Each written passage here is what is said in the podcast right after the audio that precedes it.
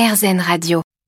Connaissez-vous le réseau AMAP Cette association pour le maintien de l'agriculture paysanne propose de créer du lien entre les producteurs et les consommateurs.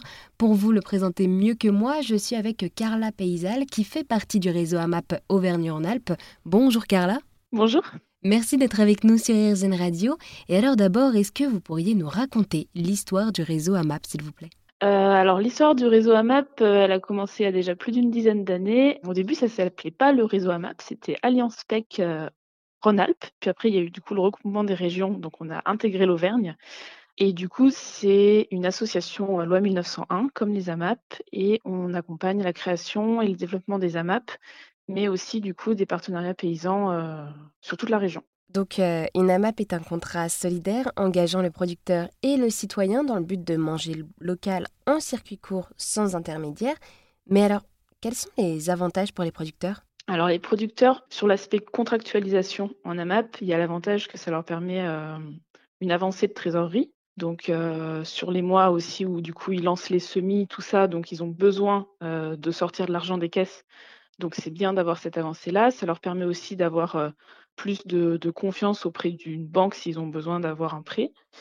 Et ce qu'on retrouve beaucoup, c'est la proximité entre amapiens paysans. Donc, eux connaissent à qui ils vendent et les amapiens, inversement, connaissent euh, qui a produit euh, ce qu'ils vont manger.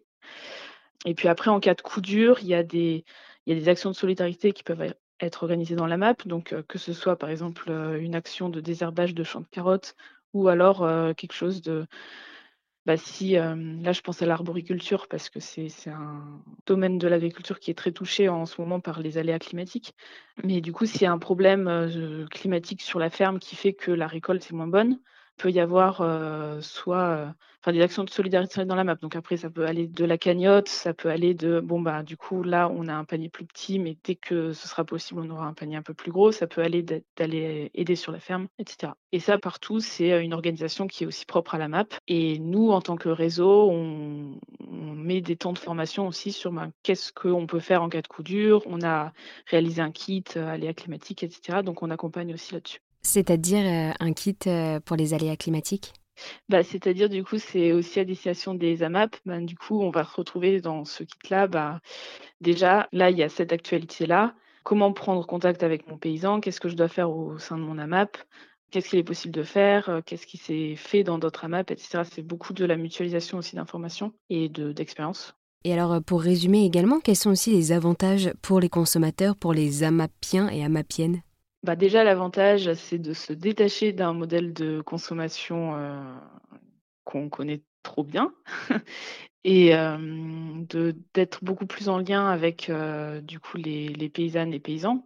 Parce que là, du coup, le but sur une distribution AMAP, c'est que les paysannes et paysans soient aussi présents, à moins que du coup il y ait deux distributions pour ce paysan sur euh, le même soir, auquel cas il va faire une semaine une AMAP, l'autre semaine l'autre AMAP. Mais sinon, voilà, c'est d'avoir ce temps d'échange où euh, bah, on peut se retrouver. Après, la MAP, c'est une association, donc il y a tous les temps d'assemblée générale.